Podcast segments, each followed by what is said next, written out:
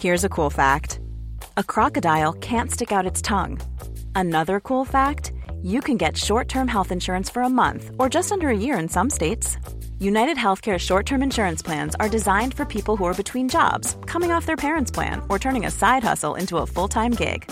Underwritten by Golden Rule Insurance Company, they offer flexible, budget friendly coverage with access to a nationwide network of doctors and hospitals. Get more cool facts about United Healthcare short term plans at uh1.com. Yo creo que hay algo, una parte innata. Y de cuando hay talento y cuando hay arte y hay. Sí, arte. El arte también se trabaja tú no puedes. O sea, sí, eh, muchas veces dicen, ah, ha tenido mucha suerte. No, la suerte la ha pillado trabajando. si no te pilla trabajando, mal vamos, ¿no? O tiene una voz muy bonita, sí, pero está tomando clases siempre, se está formando, está educando su voz, ¿no? Em, o está aprendiendo con clases como las de los Javis o de Iván Lavanda o, de, las, las, clases, las bases de esas clases las puso Ángel Yasser en, en OT1, en los primeros OTs, eh, trabajando eso, la, la, cómo transmites y cómo dices las cosas. ¿no? Eh, es muy importante, es muy importante. Y sí que hay una parte innata, algo que tú tienes, y hay mucho de trabajo personal y durante toda tu carrera. No es una cosa que aprendes, haces un curso y chimpún, ya te han dado un, título y con eso te quedas. No, eso es un trabajo. El artista, yo creo que es un trabajo constante. Constante, constante. De hecho, por ejemplo, David Bisbal, que hace poco le hicimos una entrevista en el canal de YouTube de, de, OT para los 20 años, es un tío. Quizás todo el mundo dice que es el, más, el que más ha triunfado, ¿no? Pero es un tío absolutamente trabajador desde el minuto uno, desde su cuerpo a su voz, todo, todo. Es un tío currante al máximo y absolutamente concentrado y enfocado. Si te pongo esta sintonía, seguro que viajas a 2001. Y recordarás quién era tu concursante favorito en aquella primera edición de Operación Triunfo el programa de televisión que catapultó a la fama a David Bisbal, entre otros grandes artistas. Mi invitada de hoy, Noemí Galera, ha sido la directora de casting de las 11 ediciones de Operación Triunfo, así que de gestión del talento, la fama, el éxito y el fracaso sabe un poco. Y de eso y mucho más hablamos precisamente en esta entrevista. ¿Por qué y cómo conozco a Noemí Galera? Esa es una larga historia que podrás descubrir en mi newsletter a micrófono cerrado. Y pese a nuestro parecido físico, Noemí y yo no somos hermanas, como me preguntó Aitana cuando visité la Academia de OT.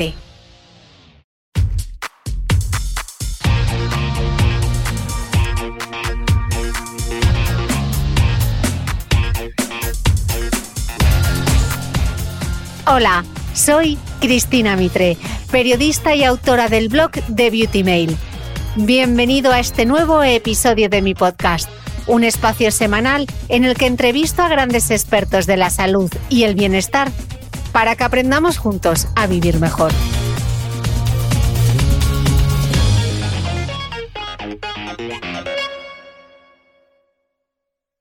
Noemí Galera, bienvenida al podcast. ¡Ay, qué ilusión me hace! ¿No te haces una idea? Porque claro, yo mm, te escucho, te veo en Instagram, el, que a mí me encanta además los posts que, pones así de resumen de, los podcasts, porque yo muchos no, los, no tengo tiempo de, escucharlos. Y entonces ahora que me invites, pues que me, me siento importante. Digo, uy, qué interés tengo. Madre mía. Yo te tengo, que, te tengo que confesar una cosa, amiga mía, y es que me ha costado muchísimo montar esta entrevista porque soy muy teleidiota y muy abuela cebolleta. Y entonces, al documentarme para, para hacerte las preguntas, pues ha sido, eh, he entrado en bucle viendo vídeos en YouTube de la trinca y ha sido como viajar a mi infancia al escuchar esto. Yo no sé si tú lo recuerdas, pero te lo voy a poner porque este es un homenaje a mi hermano Luis, que yo nunca pensé que pondría esto. Allá a ver.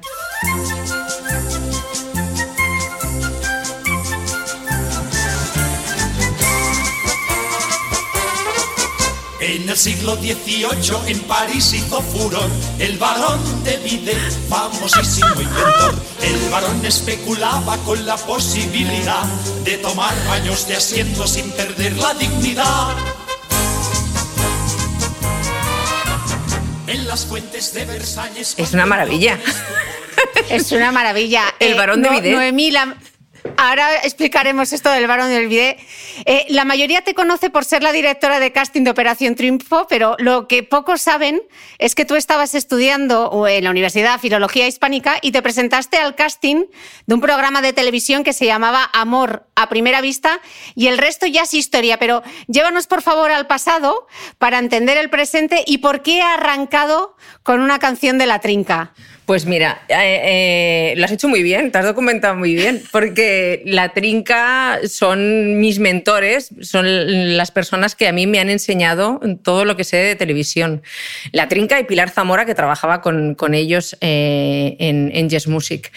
Eh, yo empecé a yo estudiaba filología hispánica y trabajaba en el Boulevard Rosa, mítico de, de Paseo de Gracia, para, mm, pagar- bueno, pues ganarme unas perrillas. Y tenía una amiga que trabajaba ya en Yes Music, en el departamento de casting, y yo empecé, de hecho, de azafata en los, en los castings recibiendo a la gente, los datos, tal cual. Y en uno de esos castings, que era de Amor a Primera Vista, necesitaban mujeres. Era el, inicio, era eh, en julio del 91. Yo tenía 24 años. De eso hace 30. y, entonces me dijeron, ¿por qué no te presentas tú? Va, que tú tienes mucho morro y así animas al grupo, porque entraban, el casting eran grupos de chicas. Dije, venga, va, total. Yo lo acababa de dejar con mi novio entonces. Y, así ya me, ya, me, ya me tuvieron fichada. Y entonces mi amiga Inés me dijo, va, preséntate, que total, que, que- que puedes ganar un viaje y tal. Y me presenté. Y ahí fue cuando los, los trincos me conocieron, Tony Cruz y, y José María Mainat. Y en septiembre, después de grabar el, el programa en julio, en septiembre me, me ficharon para trabajar con ellos y empecé de azafata llevando a la cámara en los castings. Y de ahí, pues, todo lo que vino después. Bueno, y de ahí todo lo que vino después y tardes gloriosas que he pasado yo escuchando esta otra sintonía que te voy a poner. Ay, ay, ay.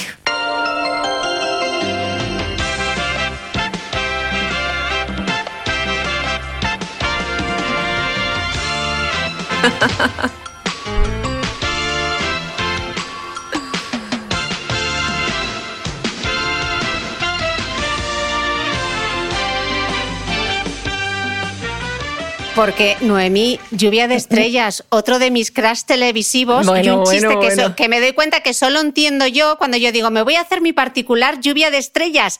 Y me doy cuenta que soy muy mayor a este verano cuando le digo a mi sobrina Covadonga, me voy a hacer un Lluvia de Estrellas. Hija, ¿Qué? Me voy al humo. Lluvia de, lluvia de estrellas, pero es que apareces en los títulos de crédito de lluvia de estrellas y apareces como selección de concursantes. O sea, de Claro. aquí a la palabra casting, No eh, Noemí existía ni aún. Existía. No. No, no, no, no, no, éramos selección de concursantes, totalmente. Y allí eh, yo aprendí tanto en ese programa, tanto, trabajamos tanto, tantas horas. Además, nos íbamos los domingos, lo grabábamos en Madrid, en el Álamo. Y los eh, nos íbamos los domingos por la tarde a Madrid y regresábamos el viernes por la noche. Grabábamos la leche. Y además era un programa que era muy divertido de hacer porque realmente, bueno, es un poco el, el padre o la madre de Tu cara me suena, de hecho. Tu cara me suena está, mucho más, bueno, más, evolucionado, ¿no? Pero sí que es un poco el germen de, Tu cara me suena. Y yo allí conocí a Alaska, a Viviana Fernández, a Miki Puig, a Carlos Tena, a, a ay, ahora no me acuerdo cómo se llamaba, mm, a Lauren Postigo. He trabajado con Lauren Postigo. Hola, ¿qué tal? o sea, Bertín, que nos cuidaba un montón, que es un, tío simpatiquísimo. Bueno, yo me lo he pasado muy, muy, muy bien y también aprendí, claro, las cosas como son, ¿no? Eh, aprendí mucho de música y eso me sirvió luego para poder hacer los castings de OT con cierta seguridad, ¿no? Porque los castings de OT, eh, hacerlos en un principio, eh, para nosotros fue un reto. Nosotros los castings de lluvia de estrellas nos íbamos con nuestro karaoke. Ojo, cuidado. nos íbamos con el aparato como si fuéramos un karaoke ambulante, nuestros discos de karaoke. Nos íbamos con por toda España, eh, hacíamos el casting, nos veníamos a, a Barcelona y entonces cogíamos, a ver, Pantojas, ¿cuántas tenemos? Pues una en Sevilla, una en Oviedo, una aquí, una allí. Hacíamos un compactado y se lo enseñábamos a los jefes. Entre todos escogíamos la mejor. Y esa manera de funcionar en el casting cambia radicalmente cuando llegamos a OT, porque viene uno, canta y ahí le tienes que decir sí, sí o sí no. Claro, nosotras estábamos aquí, porque es una responsabilidad muy grande y si me olvido a alguien, por eso nuestra máxima siempre en los castings de OT es, ante la duda, para adentro. No vaya a ser que, que se nos escape. Exactamente, que se nos escape alguien, ¿no? Pero Lluvia de Estrellas fue un programa maravilloso. Y, no, más de 25 años de experiencia realizando castings en formatos musicales y también en concursos de gran éxito, como has mencionado, Operación Triunfo, del que has formado parte todas sus ediciones, o sea, 20 años trabajando en Operación Triunfo y en muchísimas otras cosas, porque también has ocupado la dirección y la subdirección de diferentes programas y has sido jurado además en alguno de ellos. Eh, con todo ese bagaje, eh, ¿crees que talento y éxito van siempre unidos? No, no, no, no. No. Hay mucha gente talentosa en este país, muchísima, que no tiene éxito. También hay que tener en cuenta qué entiendes tú por éxito. Para mí el éxito es levantarme cada mañana, ver que mi familia tiene salud, que tenemos trabajo y trabajar en lo que te gusta y estar feliz contigo mismo. El éxito para mucha gente es estar en el número uno, dos o en los diez primeros números, uno, eh, los diez primeros puestos de una lista de éxitos. Claro, no todo el mundo puede llegar a, estar en el top de las listas de éxitos de Spotify ahora o de YouTube. Eh, pero eso no significa que no tengan éxito. A lo mejor se dedican a otras cosas. se pueden dedicar al teatro musical, a componer, a, producir. si nos referimos al, mundo de la música. Eh, talento hay mucho y luego hay gente que tiene talento y no tiene suerte o no ha encontrado la manera de, de hacerlo llegar, ¿no? Luego hay gente que tiene muy buena voz y no transmite nada. Esta es otra. La importancia de saber transmitir lo que quieres decir, ¿no? Eh, hay grandes voces. Yo he visto en castings gente que cantaba muy bien y que a mí pues, el pelo no me lo erizaba. El vello yo me quedaba tal cual. Y gente con una voz en principio peor, entre comillas, y que te emociona verlo cantar o verla cantar. Y eso se aprende, ese despertar la emoción, porque vosotros incluso en la academia teníais eh, profesores, ¿no? Tuvisteis los Javis también, eh, para intentar transmitir. ¿Eso se puede aprender a transmitir emociones? Yo creo que hay algo, una parte innata. Y de, cuando hay talento y cuando hay arte y hay Sí, arte. El arte también se trabaja. Tú no puedes. O sea, sí, eh, muchas veces dicen, ah, ha tenido mucha suerte. No, la suerte la ha pillado trabajando. Si no te pilla trabajando, mal vamos, ¿no?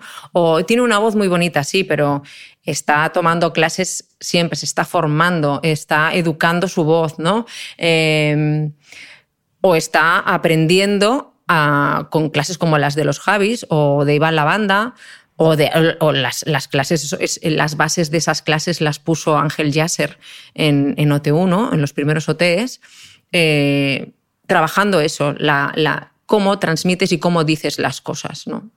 Eh, es muy importante, es muy importante. Y sí que hay una parte innata, algo que tú tienes, y hay mucho de trabajo personal y durante toda tu carrera. No es una cosa que aprendes, haces un curso y chimpún, ya te han dado un, título y con eso te quedas. No, eso es un trabajo.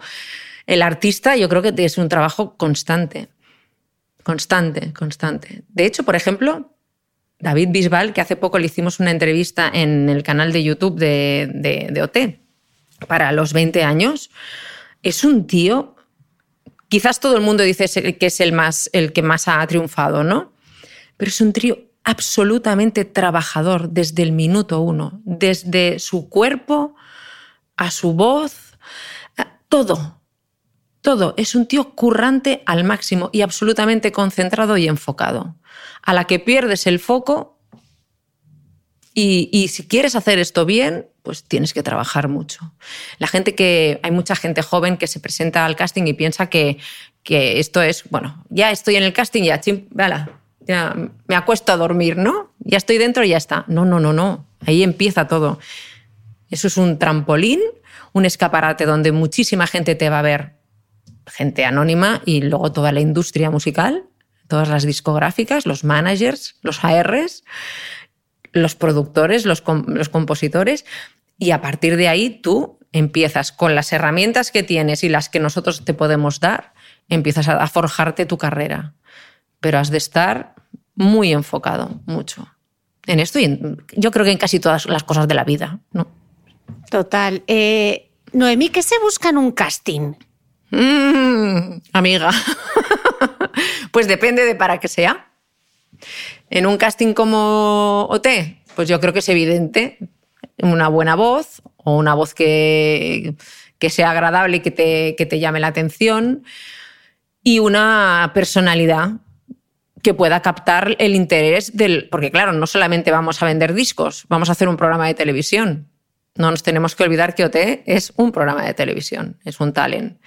Y, y entonces tienen que ser personas que enganchen al público que está en su casa viéndolo y que esa gente tenga ganas de saber qué está pasando ahí, qué está haciendo esa persona. Porque los ven desde que se levantan hasta que se acuestan. O sea, los ven todo, todito todo. Entonces, gente que de, tenga ganas de dar la mejor versión de sí mismos y sobre todo... 24 horas al día. 24 horas al día. También te digo que te olvidas al minuto uno de que hay cámaras. Eso es, es, es impepinable. No, no.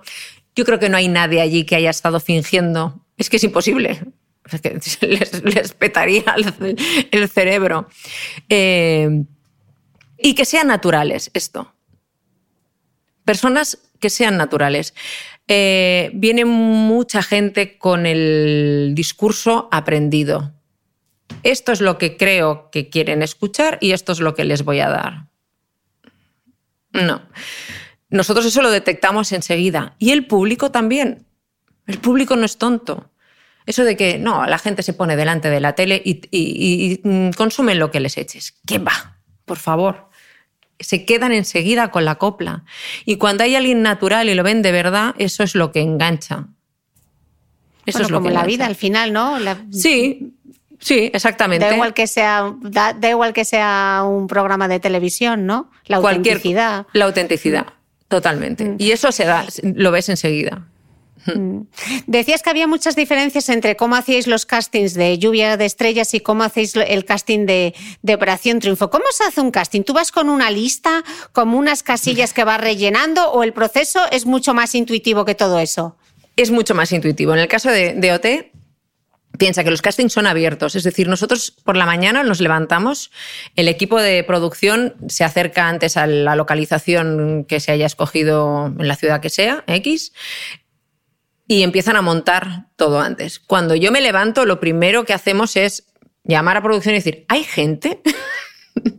Porque nuestro miedo es que no venga nadie que no se presente la gente, porque como es, abierto, hay castings, por ejemplo, un casting como Boom, el programa Boom de Antena 3, que son concursantes de preguntas y respuestas, eh, sí que haces una convocatoria previa. entonces sabes que esa gente te puede fallar, pero más o menos tienes claro que vas a ver, pues yo qué sé, 20 grupos. En el caso de OT, puede haber uno o ninguno o una cola que dé la vuelta a la manzana. Pero eso no se ha pasado nunca, ¿no? No, por ahora no, pero nosotros seguimos teniendo ese miedo, porque no sabes nunca qué puede ocurrir. A lo mejor vas a una ciudad y en, ese año en concreto, pues mm, han decidido presentarse menos gente. Y, a partir de ahí empieza todo un engranaje que te das cuenta de la importancia del trabajo en equipo en televisión y en casi todo, bueno, en casi todos los ámbitos. Cuando trabajas en equipo, o muchas veces cuando la gente dice, oh, qué buena, qué buena eres escogiendo, haciendo casting. No, no, qué buen equipo tengo. Qué buen equipo tengo y qué importante es entenderse, conocerse y trabajar todos en la misma dirección. y además eh, con gente mucho más joven que yo, de la que aprendo mm, día a día. Donde no llega uno, llega el otro. Ponos un ejemplo del día a día. ¿Por qué es tan importante en un casting ese trabajo en equipo para que todo funcione? Mira, nosotros, por ejemplo, en el casting de OT tenemos, hacemos cuatro sets. Porque una sola persona viendo a mil eh, es que no, no nos da, ¿no? Entonces hay cuatro filas yo, eh, la persona que le ponga la pegatina a Pablo o José o Isma, me da o sea, confío plenamente en su criterio. Si ellos han visto algo en esa persona que les ha llamado la atención como para levantarse y poner la pegatina, mm, ya, ya, ya, ya hay algo importante ahí, ¿no? Otra cosa es que luego en las siguientes fases ya mm, no, tomas tú la decisión sola. En la primera fase eres tú individualmente y en la segunda fase ya es un equipo. Ya entra Mamen Márquez, que es la coach vocal, que nos dice enseguida, tiene un pólipo, ojo, cuidado que está hace constricción y no sé qué. Seguramente tiene malas cuerdas.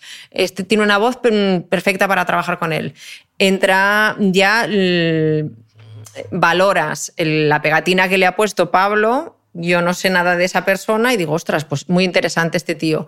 O canta una canción que yo digo, esto, ¿qué leches es que está cantando? Y ellos, como son más jóvenes, me dicen, hombre, este es fulanito de tal y de cual. Y dices, bien, ¿lo está haciendo bien? Sí, pues vale, adelante. De la misma manera que a lo mejor cantan cosas antiquísimas del año de la catapún y ahí es cuando entro yo con, con todo mi repertorio. Pero es, muy importantísimo. Y sobre todo que la decisión final de los 16 que entran no la tomo yo. La toma el equipo de casting con dirección, con Mamen Márquez, con la, cadena también ahí eh, tiene algo que decir.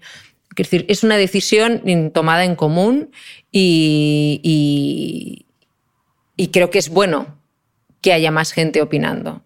Porque tú entras en un bucle y, llega un momento que te obsesiona, a lo mejor te obsesionas en cosas, ¿no? Y viene alguien fresco y de golpe porrazo te, te hace ver algo que tú no habías caído, ¿no? Detalles, pequeños detalles de, ostras, he visto esto tal cual, ah, pues sí. Escuchar, es tan importante escuchar a los demás, no pensar que lo sabes todo. Y hay tanta gente que se piensa que lo sabe todo. ¿Dirías entonces, eh, Noemí, que, que la primera impresión es la que cuenta o realmente no? La primera impresión es muy importante.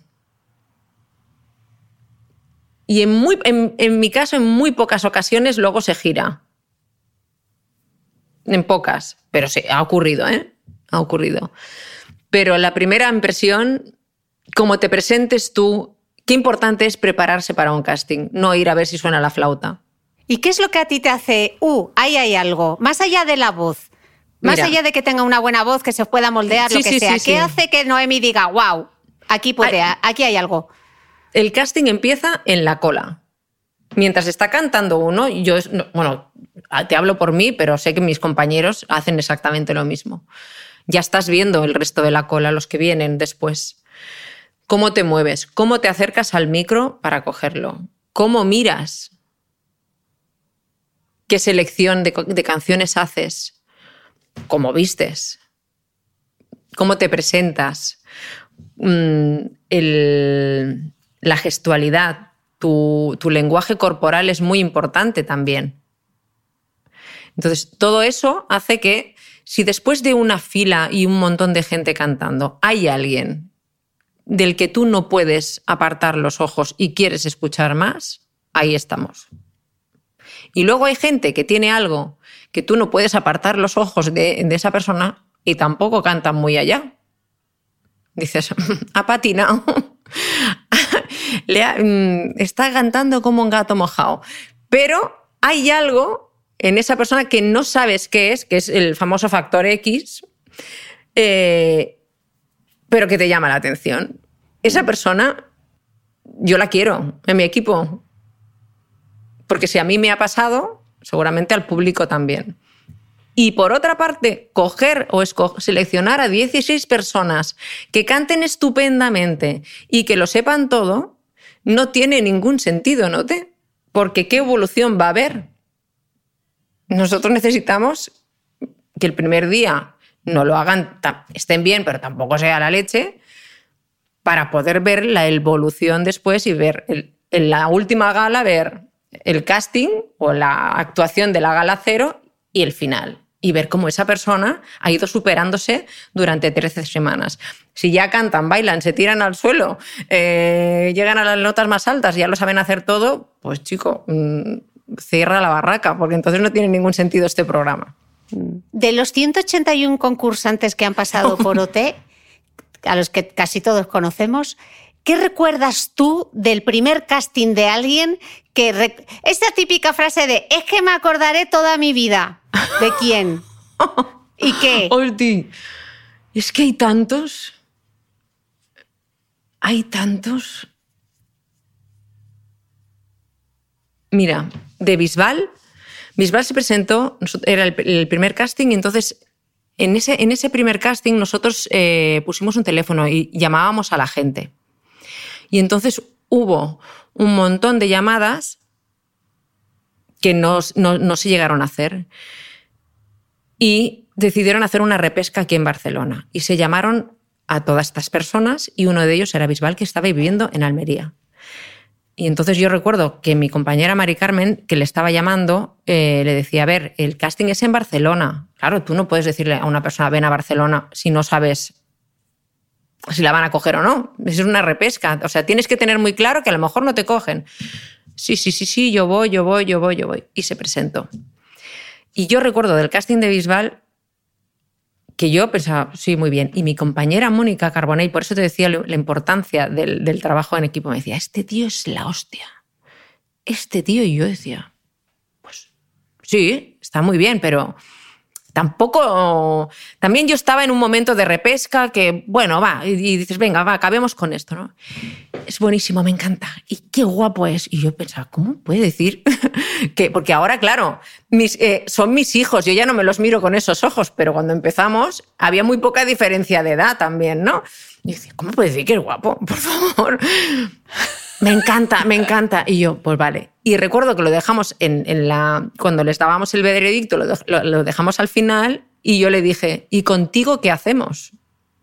Y él estaba con una carita de acojonado, de decir, por favor, cógeme, que ese contigo qué hacemos siempre que nos vemos es, bueno, ¿y contigo qué hacemos? ¿no?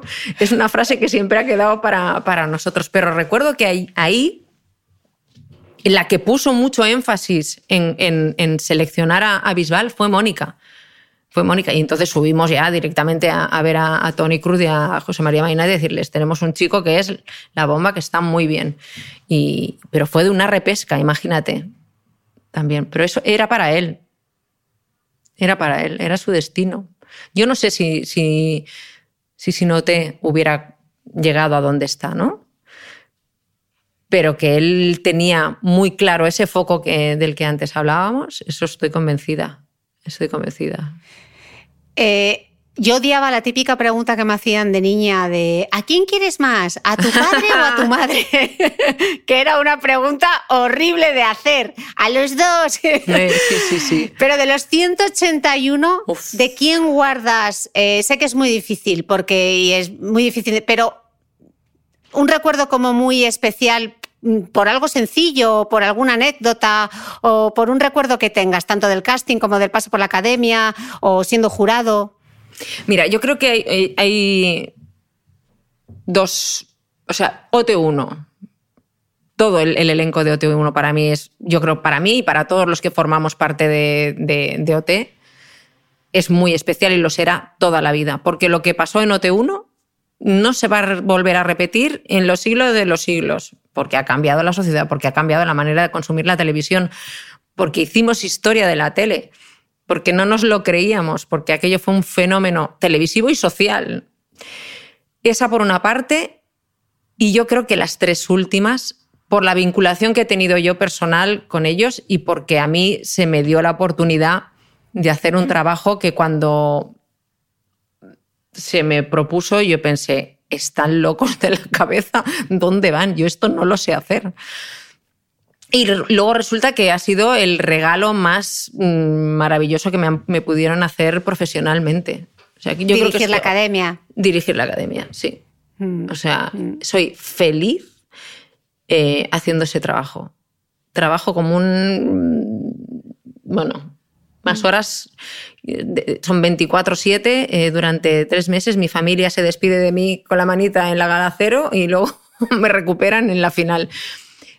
Pero todo lo que se crea allí. eh, vivir con ellos ese proceso ¿no? de, de- de- de las tres, de las 13 semanas la intensidad con la que se vive todo, la pasión que ponen ellos y, y los profes, que tengo unos compañeros que, mm, que son gloria bendita.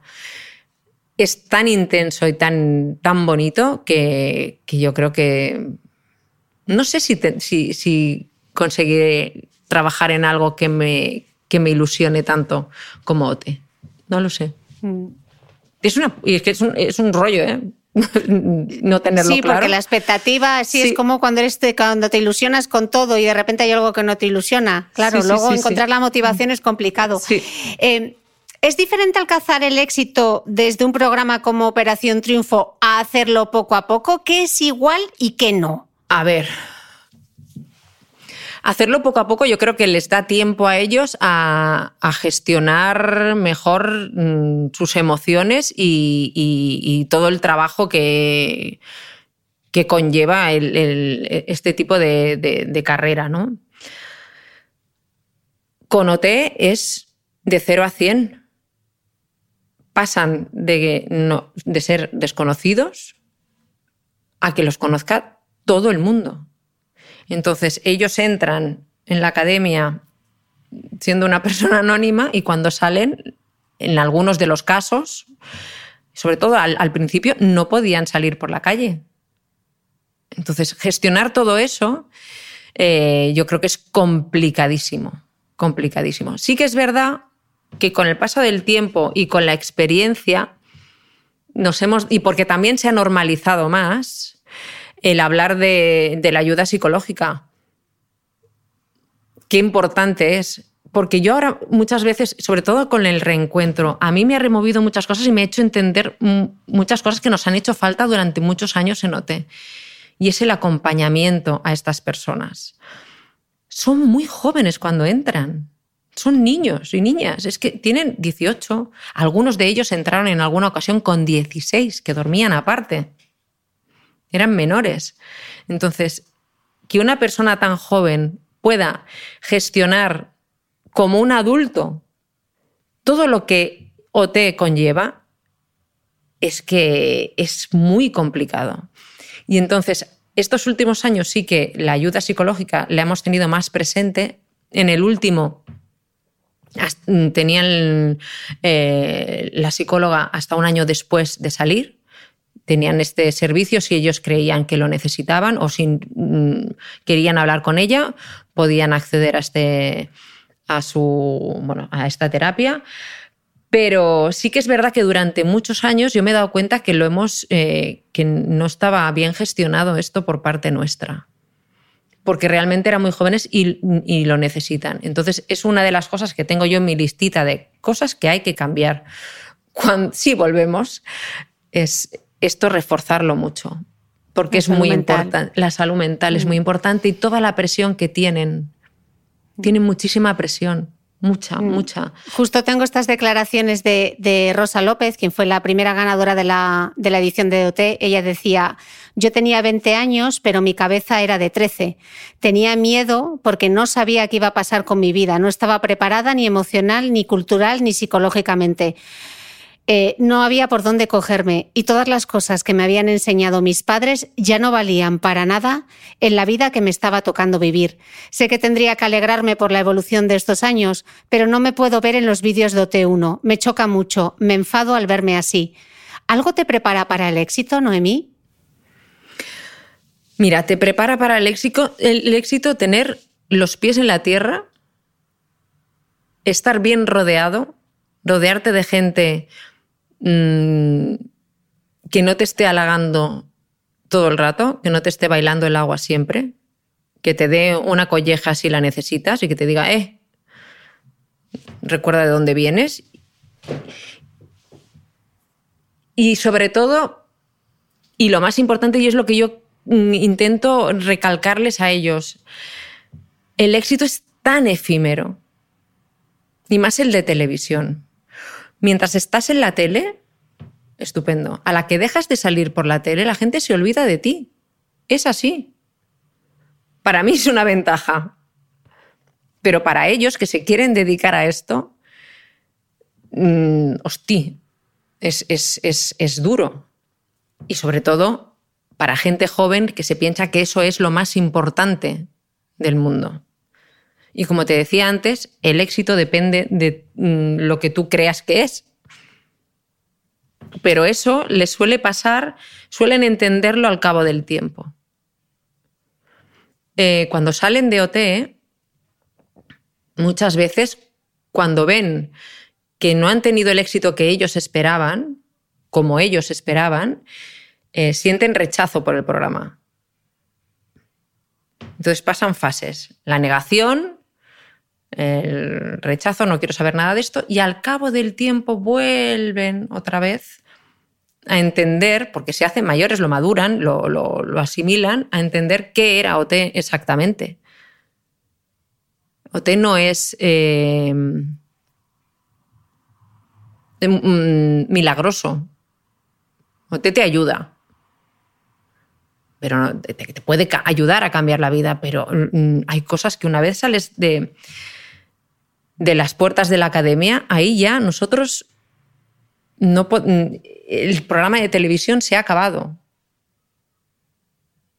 Y ahí entran otras otra, discográficas, productores y otra serie de elementos que nosotros como productora ya no, no podemos controlar. Pero sí que es verdad que en el primer año, en el caso de Rosa y en el caso de todos los del primer año, creo que había cosas que no las teníamos eh, controladas o no las, a lo mejor no las gestionamos como deberíamos o como lo haríamos ahora porque tampoco sabíamos qué iba a ser OT. Es que nos pilló en bragas, tal cual. O sea, nosotros empezamos teniendo un 22% de audiencia, que era una cosa bastante normalita. Y yo recuerdo que nosotros decíamos, le hemos puesto de título Operación Triunfo. Como no lo petemos, qué desastre, ¿no? Y de golpe y porrazo, al cabo de la, la tercera o en la cuarta gala, aquello da la vuelta y se convierte en un fenómeno social y acabas cada vez haciendo más audiencia, más audiencia, más audiencia. Entonces nosotros, ni siquiera nosotros sabíamos dónde íbamos ni qué estábamos haciendo, porque tampoco además nos daba tiempo de saborear nada, porque acabábamos una gala y ya estábamos metidos en la siguiente. Entonces, cuando acabamos, nos, nosotros eh, hacíamos coña entre mis compañeras de casting que decíamos que teníamos el síndrome de esto es el colmo. no de esto colmo, de esto es el colmo. Porque es que era el colmo que acabáramos aquel, aquel seis meses de programa, estábamos reventadas y que los echáramos de menos y que necesitáramos tener contacto con ellos. O sea, nos habíamos vuelto majaras también. Y eso es algo que nosotros lo pasamos hace 20 años, pero mucha gente que entra ahora a trabajar en OT le pasa. Y entonces yo lo veo y pienso, le está pasando, está pringando como el primer año que trabaja en OT, ¿no? Que te, que te piensas que aquello es mm, lo único que existe en el mundo. Y cuando ellos salen por la puerta, como es lógico y normal, se olvidan de ti. El síndrome del nido vacío también. Totalmente, totalmente. Mother's Day is around the corner. Find the perfect gift for the mom in your life with a stunning piece of jewelry from Blue Nile. From timeless pearls to dazzling gemstones, Blue Nile has something she'll adore. Need it fast? Most items can ship overnight. Plus, enjoy guaranteed free shipping and returns. Don't miss our special Mother's Day deals. Save big on the season's most beautiful trends. For a limited time, get up to 50% off by going to Blue BlueNile.com. That's Blue BlueNile.com. Hey, I'm Ryan Reynolds. Recently, I asked Mint Mobile's legal team if big wireless companies are allowed to raise prices due to inflation. They said yes. And then when I asked if raising prices technically violates those onerous two year contracts, they said, What the f are you talking about, you insane Hollywood ass? So to recap, we're cutting the price of Mint Unlimited from $30 a month to just $15 a month. Give it a try at mintmobile.com slash switch. $45 up front for three months plus taxes and fees. Promo for new customers for limited time. Unlimited more than 40 gigabytes per month. Slows. Full terms at mintmobile.com. Noemí, escribe la psicóloga Ima Puig que todos tenemos talento para hacer bien determinadas cosas, pero que también todos tenemos un contratalento que boicotea a nuestro propio talento. ¿Qué significa entonces esto? Pues que las mismas cosas que podemos hacer muy bien, también podemos hacerlas muy mal. Y para gestionar con éxito un equipo hay que encontrar el equilibrio entre el talento y el contratalento de cada uno de sus componentes. Se pregunta entonces, Ima Puig, ¿de qué depende entonces que hagamos bien o mal las cosas? Pues la respuesta está en la mirada del otro. Tú has dirigido la Academia Doté y has tenido a tu cargo 16 talentos, en total 181 concursantes han pasado por Operación Triunfo. ¿Cómo lo has vivido tú en primera persona? ¿Qué ha sido lo más difícil para ti? ¿Sabes que a lo mejor lo más difícil no es lo que hay dentro de la academia, sino lo que hay fuera? El estar tan expuesto, el saber, claro, nosotros entramos y salimos, sabemos lo que hay fuera y lo que hay dentro. El saber todo lo que está pasando fuera sin poderles decir a ellos, no hagas esto, que es que no te perjudica, porque hay un montón de gente que te está poniendo a parir porque tal, ¿sabes? Quizás es eso, ¿eh? Es más la respuesta de los fans que nos ayudan muchísimo, porque ahora ya mm, con redes sociales los, programas prácticamente los hacemos juntos, ¿no? Hasta te, avisan de si Aitana se ha dejado la plancha encendida. Y, esto es real. Lo vi en un tuit y digo, ostras, me subí para arriba y efectivamente se había dejado la plancha encendida. Eh, ellos nos ayudan mucho a hacer el programa, pero también hay una parte en las redes de hate y de, de machaque gratuito que yo creo que es mucho peor eso que lo de dentro. Yo lo de dentro creo que mm, te lo puedes ir gestionando. Es, como si estuvieras en tu con tu familia, ¿no? Al final. Pero la parte de fuera que tú no puedes controlar, yo creo que es lo peor. Es lo peor de todo. Tú en Operación Triunfo has hecho de todo, desde casting todos, pero luego además has sido jurado, has sido directora de la academia. El repertorio. El repertorio. Sé que lo que. Bueno, y ahora estás todo el canal de YouTube haciendo las entrevistas, mm. bueno, de todo, el 24 horas, vamos, que lo has hecho todo. Me falta el pero mantenimiento. Sé que hay una cosa. El mantenimiento, que te dejen, que te dejen que fuiste a enchufar la plancha. Sí. Pero sé que, hay una, sé que hay una cosa que no volverías a hacer y es ser jurado. Sí. Es, ¿Por qué? Eh, primero porque lo he hecho y sé lo que.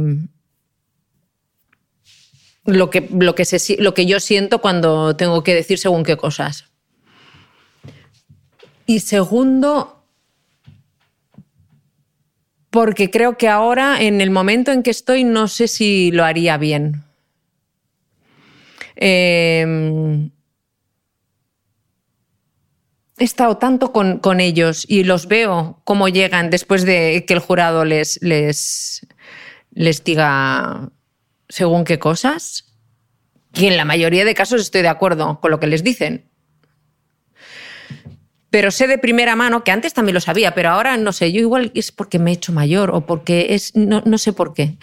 Eh, pero veo lo que, lo que sufren, ¿no? Y lo que, y lo que cala en ellos según qué comentarios. Cualquier frase que tú a lo mejor la dices mm, sin darle mucha importancia, para ellos es crucial y les marca la semana de una manera que no entran en bucle no los puedes sacar de ahí.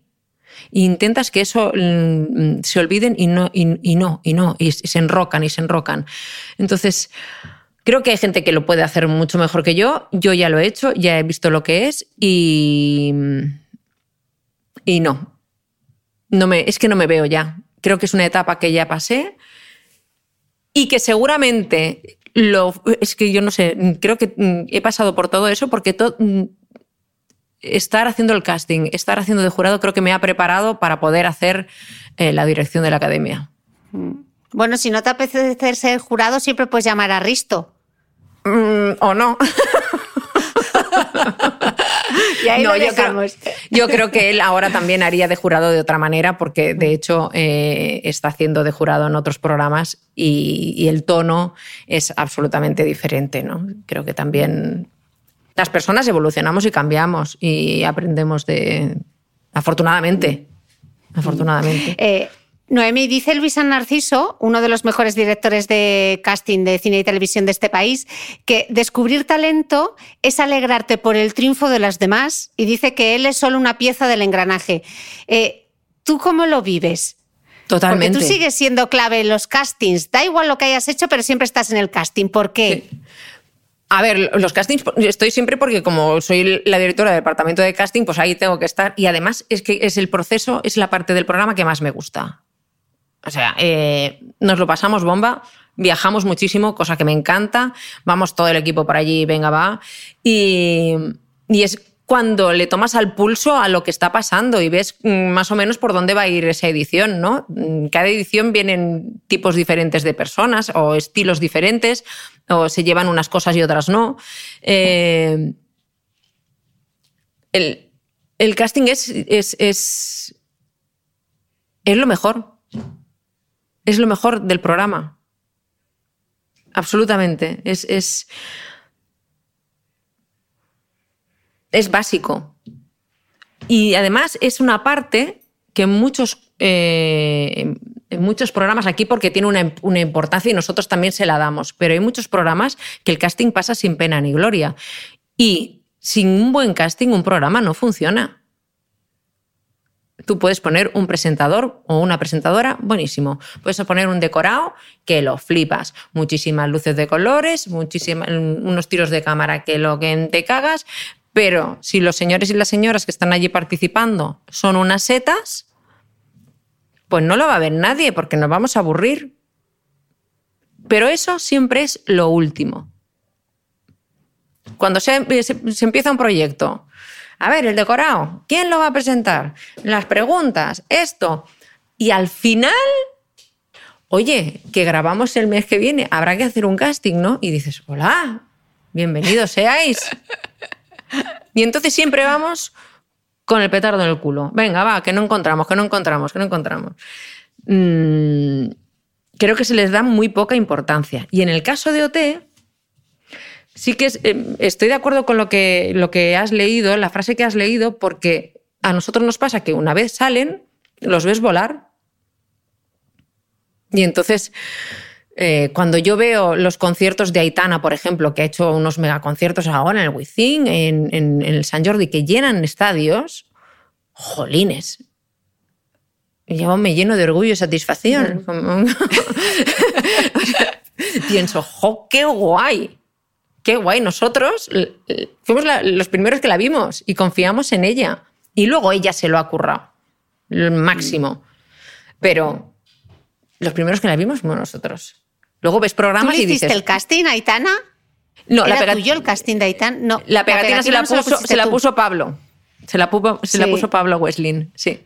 Y eso, que, que, que, que jolín, que, que mola mucho. Y muchas veces nos dicen, ¿pero tú tienes relación con ellos? Pues con algunos sí y con otros no. Pero bueno, ¿y cómo no te dicen? ¿Y cómo no sé qué? Pero ¿cómo me van a decir a mí?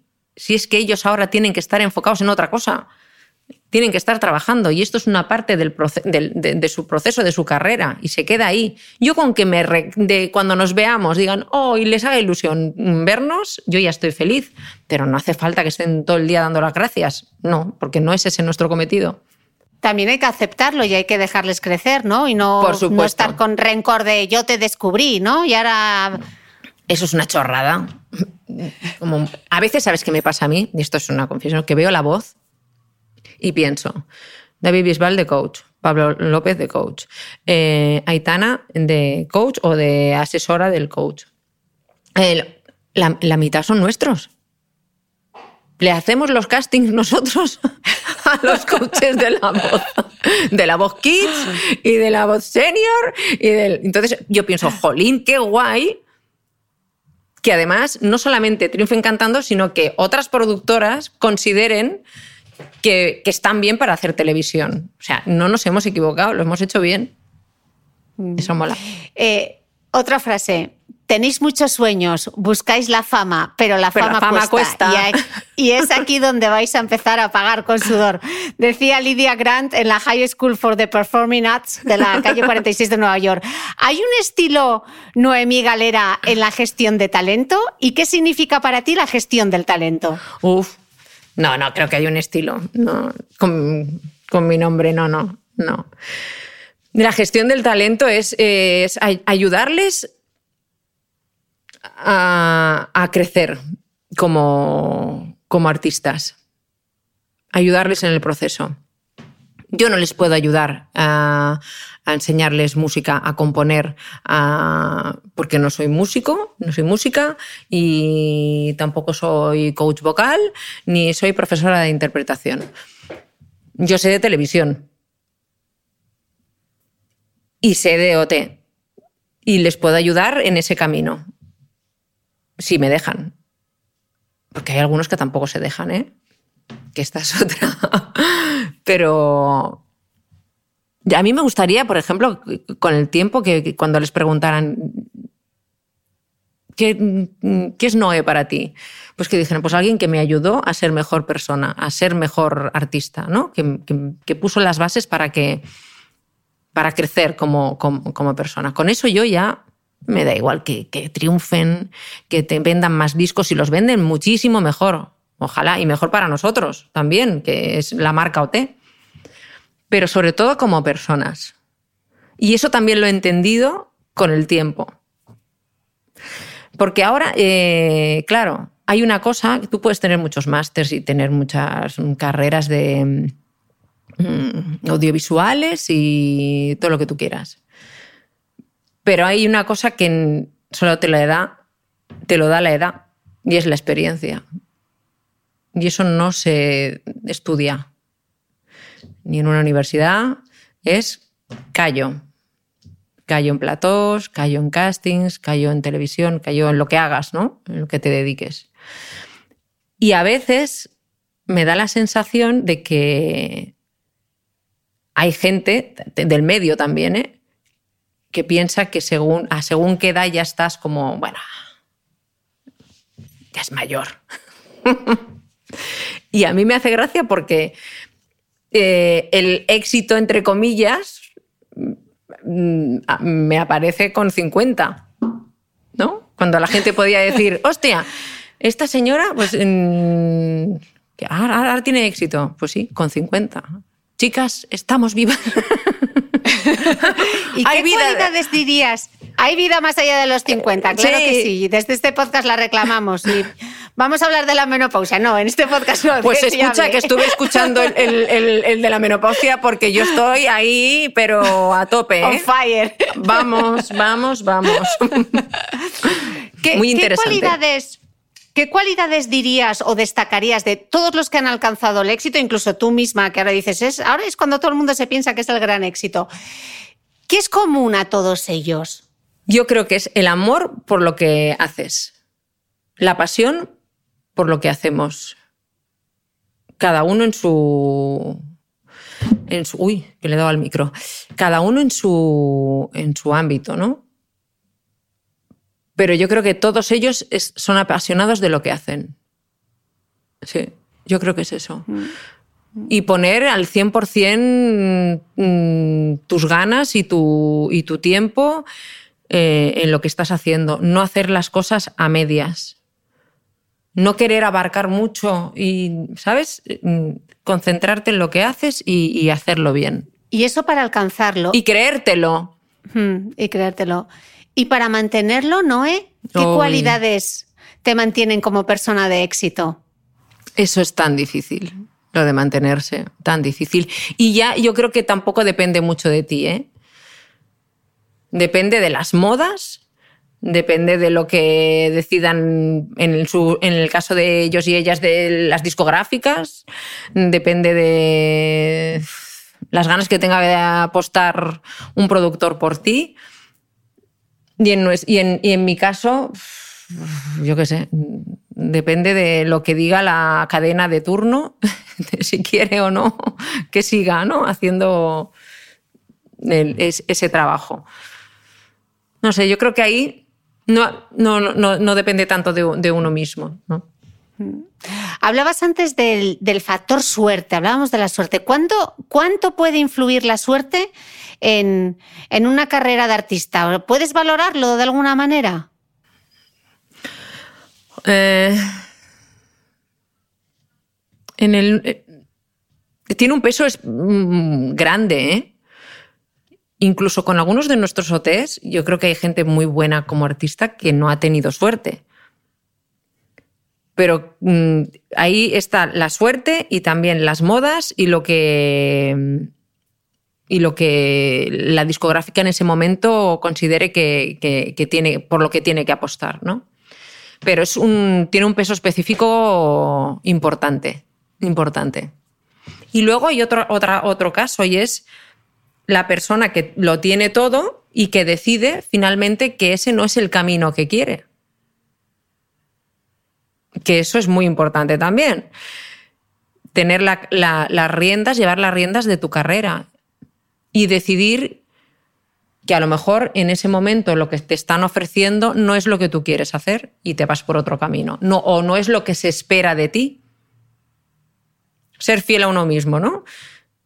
Muchos de ellos Mm, si hablas con ellos, comentan que a lo mejor los, sus primeros discos eh, se hacen muy rápido para aprovechar el subidón de, de, OT, la salida de, de OT, y, y, empezar a, vender ahí, ¿no? A, saco. Y a lo mejor acaban publicando canciones que no, que no, les, no se identifican con ellas o cosas que no, no, no acaban de estar del todo conformes porque no les ha dado tiempo a cuidarlas o a estar muy encima del, del, producto que están haciendo.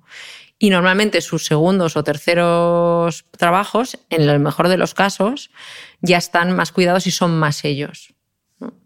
Entonces, saber también renunciar a según qué cosas o renunciar sabiendo, sabiendo lo que estás haciendo para luego poder hacer un segundo trabajo con más que sea más tú o directamente decir por aquí no paso y prefiero no aprovechar este esta, esta ola que me lleva y prefiero pararme, tomar aire, pensármelo bien y, hacer algo que a mí me guste, ¿no? Que sería un poco el caso de Amaya, quizás, ¿no? Que es otro tipo de artista que tiene mucho éxito, que cada vez que abre la boca de este trending topic que no está en las redes ah, siendo activa, que es, es, totalmente lo contrario. Y sin embargo, nadie puede negar que es una artistaza y que tiene un talento innegable, ¿no? Sería Bisbal y ella serían un poco el contrapunto, quizá, ¿no? Eh, qué difícil debe ser decirle a alguien que no, ¿no? Que, que para, que para esto no vale. Eh, ¿Alguna vez se te ha roto el corazón al decir que no? Sí, sí. No es que no valga. Eso es algo que esto? nosotros...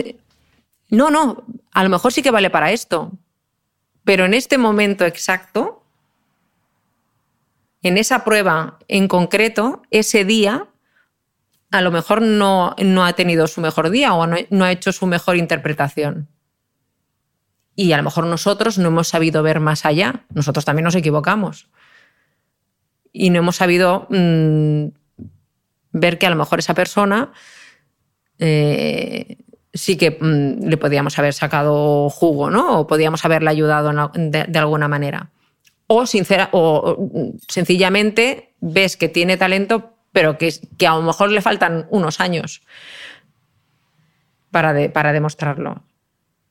Es que son muchas pequeñas cositas que muchos de ellos. El otro día, cuando hicimos lo de, lo de los 20 años, hay un chaval que se llama David Ross, salió de los primeros de la edición de 2008 de Pablo López y Virginia Maestro. Tenía 16 años. Este chico ahora en Cataluña está funcionando bastante bien, tiene una voz muy personal y, y claro, él decía, es que yo era un niño, tenía 16 años, entonces no era su momento. Eso no significa que no valga entonces. Mm. Ha pasado el tiempo y ha necesitado tiempo para acabar haciendo lo que le gusta. Eh, Noemí, se escriben muchos manuales y se habla mucho de cómo alcanzar el éxito, pero quizá todos deberíamos aprender a cómo fracasar, ¿no? Ahí. ¿Qué te ha enseñado a ti estos 20 años de OT Madre sobre mía. el fracaso? Creo que es mucho peor eh, gestionar el, el fracaso que el éxito. Es muy fácil. El éxito, más o menos, mm, es todo alegría. El fracaso es, mm, es, es- es muy complicado. Y muchos de ellos, como entran con las expectativas tan altas, eh, cuando se dan cuenta de que no han conseguido lo que ellos esperaban, pues se llevan un tortazo importante. Es importantísimo. Es básico. Es básico. Saber que, que aprendes mm, pegándotela. Es así. Desgraciadamente es así. Es la, la manera más eficaz para aprender, pegándote un buen ostión. Y, y que no te salgan las cosas como, como, como tú creías. Porque te obliga a forzarte, te obliga a analizar en qué has fallado para no volver a, caer en eso. Luego hay mucha gente que tampoco lo analiza, no, no hace ese ejercicio. Nosotros intentamos en, las, en- en la academia, el día después de la gala, hacemos el repaso de gala y vemos las actuaciones y les preguntamos cómo se ven, qué, en qué creen que han fallado, ¿no? Y muchas veces lo han hecho estupendo y le sacan peros, y muchas otras lo han hecho regulinchi y se encuentran, tienen eh, capacidad crítica cero, ¿no? Autocrítica mm, ni se le ve ni se le espera. Entonces, ahí eh, lo, lo primero que tienen que hacer es mirarse a ellos mismos y estudiarse y conocerse. Y es muy difícil conocerse. Es un trabajo diario. Y más Bueno, en un... todo esto tiene muchas transferencias. No hay que estar en una academia de talento No. de alto rendimiento para aplicar todo esto. Todos Es que es la vida. deberíamos hacer este ejercicio. Es la vida al final, ¿no? Es la vida, es la vida. Porque OT es más que un programa de televisión. Yo es que, claro, yo soy muy fundamentalista de OT, ¿eh? pero yo creo que también mm, eh, enseñamos valores mm, y, y, enseñamos eh, pues, lo que te comentaba antes, ¿no? A- intentamos mm, enseñarles a ser mejores personas, más, más eh, ser tolerantes. Aceptar la diversidad, eh, aceptar que, uno no es perfecto, que no todo el mundo tiene que saber tocar el piano y la guitarra para ser un, buen artista, o no todo el mundo tiene que llegar a, esto ya te lo diría mano, ¿no? Un do no sé qué, para, para ser, o una nota muy alta. Sabina o Serrat no han dado grandes notas altísimas y son artistazos como la Copa de un Pino y eso es mm, incuestionable, ¿no?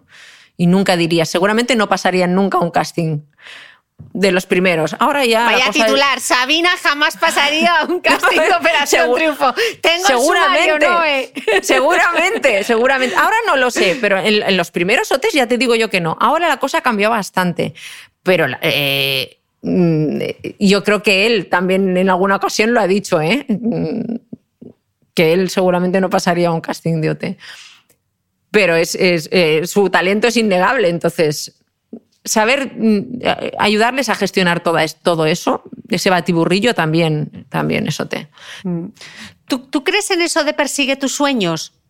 Bueno, es una frase tan así. Me va días, ¿eh? Hay días que pienso, persigue tus sueños. Mm, Luego, cuando algunos de ellos vienen a, a- se presentan al casting, ¿por qué te has presentado? Es que es mi sueño. Pienso, "Uf, otra vez lo mismo.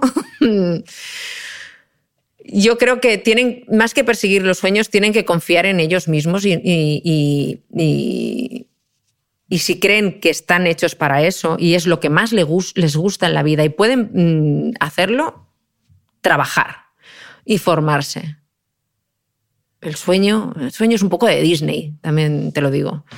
Hay que trabajar, hay que formarse. Si tienes una buena voz, y además ahora tampoco sirve mucho lo de es que no tengo medios. Ahora en YouTube hay tutoriales para todo. Aprendes a tocar el piano en nada. En Instagram te enseñan a no sé qué. En TikTok ahora ni te cuento. O sea, mm, tienes otras, otras herramientas como para poder formarte, aunque sea de manera amateur. Pero si, si eso es lo que tú quieres, ponte a ello, pero ponte en serio. No, es que es mi sueño y yo quiero y presentarte a todos los castings del mundo mundial sin hacer nada más. ¿Eso que llamamos ego lleva al éxito o al fracaso? Yo conozco bastantes donantes de ego, ¿eh? Tengo ahí un... Yo creo que el ego eh, no es bueno. No es bueno. No. No. Yo creo que lleva al fracaso. Está bien tener un punto de decir, bueno, a ver, mm, la falsa humildad tampoco lleva nada. Pero bueno, lo que hablábamos antes de conocerse y saber cuáles son tus aptitudes, hasta dónde puedes llegar, eh, qué puedes hacer y qué no. Y, ya está. Eh, no, en tu carrera, eh, ¿qué te has encontrado más? ¿Gente que no ve el talento que tiene o gente que no ve que no tiene talento? La segunda opción. Porque es que, claro, en, los castings eh, hay ahí un temario ¿eh? de gente que canta bastante y sin embargo, en algún momento de su vida cree que, tiene alguna posibilidad, porque tú no te presentas a un casting si crees que no tienes la más mínima posibilidad de pasar. Y hay cada uno y cada una que... Pues te podrías venir un, día. Si volviéramos, tendrías que venir. Te lo ibas a pasar en grande. Me encantaría, me encantaría. Te tomo, la, te tomo la palabra que a la academia ya fui. A la academia tú ya has estado. A la academia ya fui, ya estuve. Así que tengo que ir a un casting. Les gustó mucho tu, tu charla. Sí, fue, fue increíble. De eso hablaremos ahora del 2017. Eh, Noé, 20 años de OT, 20 años haciendo castings multitudinarios por toda España, eso te da una radiografía de la juventud de nuestro país increíble. ¿Qué has visto? ¿Cómo han ido cambiando los jóvenes españoles en estos 20 años? Pues mira, ahora están más formados, por eso mismo que decíamos antes de la cantidad de herramientas que tienen como para el, que más o que menos toca el ukelele. Mal que me pese, porque es un instrumento que detesto. Pero mm, a, poco que puedan, pum, pum, ya, ya tocan el, ukelele. Eh, están más al día, también tienen más recursos, pero yo creo que han perdido un poco la inocencia en general. Tienen tanta información de todo, desde tan jóvenes, que a veces me da la sensación de que mm, pierden frescura y quieren ir tan rápido, ser tan mayores tan rápido. No sé si eh, lo compartes o qué, ¿no? Pero antes eran los 18 años, eran 18 años. Ahora los 18 años son 25 o 26. Ya no te hablo de los 12, Ahí ya entramos en un, jardín. Pero sí, yo creo que han perdido, eh, han perdido cierta inocencia. Están más resabiados de todo. Mm, saben, sí, tienen esa sensación de que saben de todo ya, porque tienen mucha información. ¿Y vosotros cómo os habéis ido adaptando en el casting? ¿Ahora tenéis más en cuenta aspectos como la diversidad, por ejemplo? Sí, Sí. Y luego nosotros nos hemos adaptado todo, o te has adaptado al, al, mundo digital. O sea, nosotros ahora sin, el digital no mm. seríamos nada y es uno de nuestros mm. éxitos y una de nuestras mm. fortalezas. Tenemos un equipo digital que es una maravilla. No, está claro que el formato funciona porque pocos programas resisten 20 años y además son capaces de enganchar eh, a distintas generaciones. O sea, Aitana no conoció a David Bisbal, no lo vio, no había ni siquiera eh, nacido y, aún así, o sea, mi, madre ve el programa y mi sobrina de, 18, de 19 también. Eh, claro, la, la, aunque la fórmula de la Coca-Cola no varíe, Eh, ¿Cómo se innova? ¿Cómo tomáis eh, desde Jazz Music, cómo tomáis el pulso a la actualidad? ¿Tenéis un departamento como de innovación? Porque normalmente todos son, bueno, ¿cómo funciona? No cambiemos. ¿Vosotros cómo lo hacéis? Pues mira, básicamente la estructura, la mecánica de OT es la misma desde el minuto uno, que es, la, mecánica de las galas. ¿no? Y lo, donde podemos innovar es en la academia, con las clases. En este caso, en el último año incorporamos todo lo que era la parte de composición, darles más peso a ellos en ese sentido, eh, ayudarles más eh, con eso y yo ya tengo mis ideas para mm, si hubiera una siguiente edición. Yo voy apuntando y tomando nota, pero no hay un, no hay un, un, departamento de innovación, esto es dirección, sobre todo digital, que son los que tienen ahí el contacto con nuestro público, básicamente, y luego sí que mm, dependiendo de lo que esté sonando en ese momento, pues es lo que nosotros también les vamos a dar, ¿no? Y eso lo haces con, un poco más con los concursantes. ¿no? Mm. Y, teniendo en cuenta que el salto digital yo lo habéis hecho y con tantísimo éxito en 2017, eh, que ya estáis tan en contacto con esa realidad, eh, ¿tú cómo explicas, y también como directora de casting y ojeadora de talento, cómo explicas tú el fenómeno Ibai Llanos? Como directora de casting, ¿dónde está su talento y cuáles dirías tú que son las claves de su éxito? Su talento está en la verdad, en la naturalidad, en explicar las cosas como son, en no ponerte mm, artificios.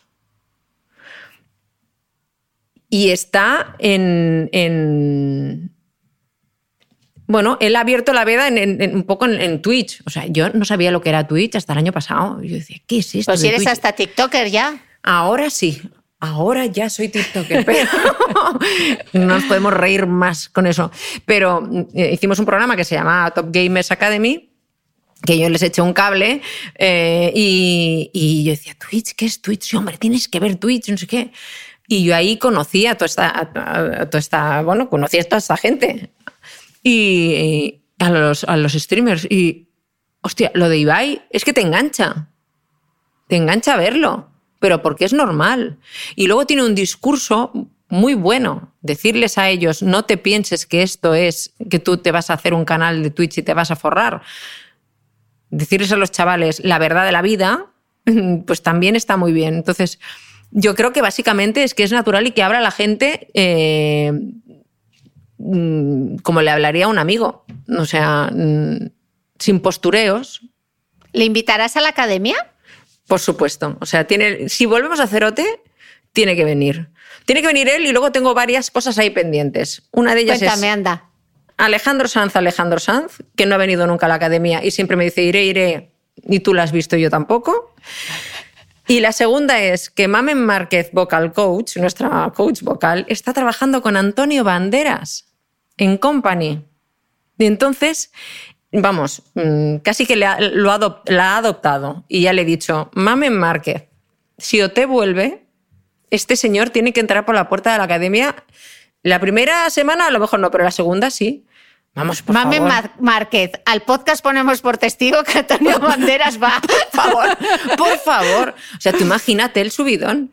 Este mm. señor que les explique mm, un, actor que además ahora está haciendo musicales que canta, que, pero otro tío que se lo ha currado desde, desde, desde abajo y que es mm, una eminencia, por favor.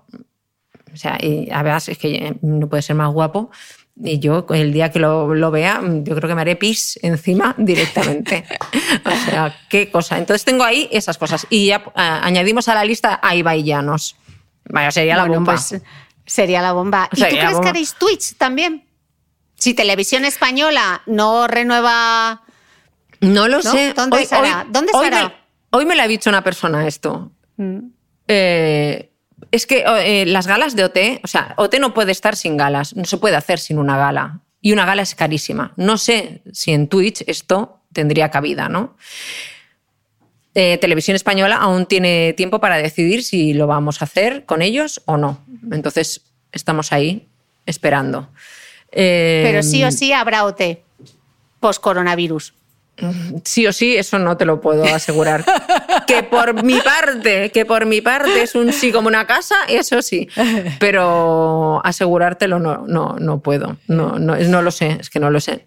Noé, saca la bola de cristal. ¿Cómo será la tele del futuro? Pues a demanda. Yo creo que los grandes eventos, los grandes espectáculos en directo siempre estarán en la tele lineal, pero como es que ya ves hacia dónde vamos, o sea, todo el mundo, casi todo el mundo ya mm, ve la tele cuando quiere, consume lo que quiere a la hora que quiere.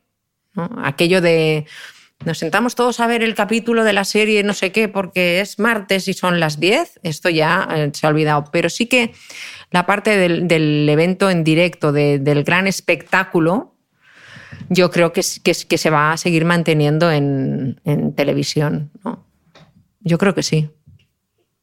¿De, Pero qué, bueno. de qué te gustaría hacer un programa y todavía no has convencido a Tinet? bueno, de hecho es, es él el que me convence a mí, ¿eh? Pero no sé, a mí me gustaría hacer una serie. Me gustaría mucho. Y luego me gustaría mucho hacer un OT en Latinoamérica. Latam. Nos vemos, tenemos mucho público allí. Entonces tú imagínate un OT con concursantes. Yo me voy contigo y te hago el podcast. Venga, ese casting, imagínate ese casting, eso sería una maravilla, una maravilla, una maravilla. Ahora que ya tengo los niños más mayores, que ya no me, me dolería irme, pero no tanto, jolín, sería la leche, sería la leche. Y luego yo creo que ellos lo agradecerían, porque ya te digo, tenemos muchísimos, muchísimos seguidores en, Latinoamérica y, y molaría mucho, porque además aprenderíamos mucho. Tienen músicos buenísimos y, y las mezclas siempre son buenas, la diversidad. Eh, Noemí, empecé esta entrevista haciendo un viaje al pasado y muy abuela cebolleta. Eh, es, que, es que la televisión de ahora ya no es como la de antes. No. Qué frase. Es mejor. ¿Qué? No, no, ¿Es no lo sé. No, no lo sé si es mejor. No lo sé. Es diferente. Es diferente. A- a- a- eh, siempre tendemos a lo, pasado, eh, idealizarlo. ¿no? Siempre, aquel viaje, aquel sitio, oh, aquella ciudad, luego vuelves a ir y dices, "Uh, por favor. Mm, yo creo que nos pasa también un poco con según qué- qué programas, ¿no? Y luego la sociedad ha cambiado y hay programas que ahora no se podrían hacer. También te lo digo. Bueno, las canciones, las canciones de la trinca, ¿no? Eh, quiero una novia pechugona, imagínate. Esas letras. Esas letras y esos gags. Que, co- que eran los trogloditas que la cogían y la, estira- la tiraban del pelo y la llevaban, bueno, bueno, bueno, bueno. No, no, ese. Pero mira, recordaba ayer viendo YouTube eh, un sketch que hay de la trinca, bueno, no un sketch, una entrevista de la trinca a Lola Flores Ah, Lola Flores, sí, señora. Sí. en el supermercado. Qué grande. Ese sí que era un talento. Porque ni cantaba ni bailaba realmente Lola Flores, pero era una emoción, te transmitía tanto esa mujer. No podías apartar los ojos de ella. Pues de ella. Es lo que hablábamos antes. Cuando hay algo así, tú no puedes evitar quedarte encandilado. Y da igual, o sea, lo que salga por ahí. Y, y ella decía una cosa muy importante, que la... la ¿cómo, cómo decía lo de la fuerza de los ojos o, o algo de los ojos no se opera? El brillo de los ojos no se opera. Y eso mm, lo tiene muy poca gente. Cuando alguien tiene mm, alma, tiene chispa, eh, da igual si canta, si baila, si se tira al suelo. La tiene y ya está. Solo hay que encontrarla. O que venga al casting y se ponga la cola. Pues con ese recuerdo a Lola Flores, mira tú cómo hemos empezado con la trinca y hemos terminado con Lola Flores. De este podcast podría ser cualquier cosa. Noé, qué placer charlar contigo, de verdad. Igualmente. Eh, muchísimas gracias por todo lo que hemos hablado sobre el éxito, sobre el talento. Eh, ha sido fascinante todo lo que nos has contado. Muchísimas gracias de verdad y Gracias espero poder ti. verte pronto. Eso, y a chucharnos fuerte. Un abrazo. Muchísimas gracias, Gracias. a ti. Adiós, chao, chao.